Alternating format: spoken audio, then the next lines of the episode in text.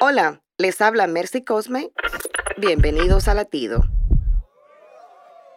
Al final del año, casi todos sentimos que es una buena oportunidad para hacer una lista de lo que no hemos logrado.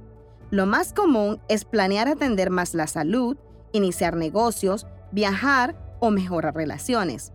Pero, ¿te has preguntado qué planes tiene Dios para ti? El Salmo 90.12 dice, Enseñaos de tal modo a contar nuestros días que traigamos al corazón sabiduría. Aunque tu proyecto parezca bueno, si le pides a Dios que te muestre su propósito, te asombrarás de todo lo que tiene reservado para ti. Sus pensamientos y caminos siempre son más altos que los nuestros. Si lo sigues, el año nuevo será verdaderamente una vida nueva. Para escuchar más latidos, visita salvationarmyradio.org.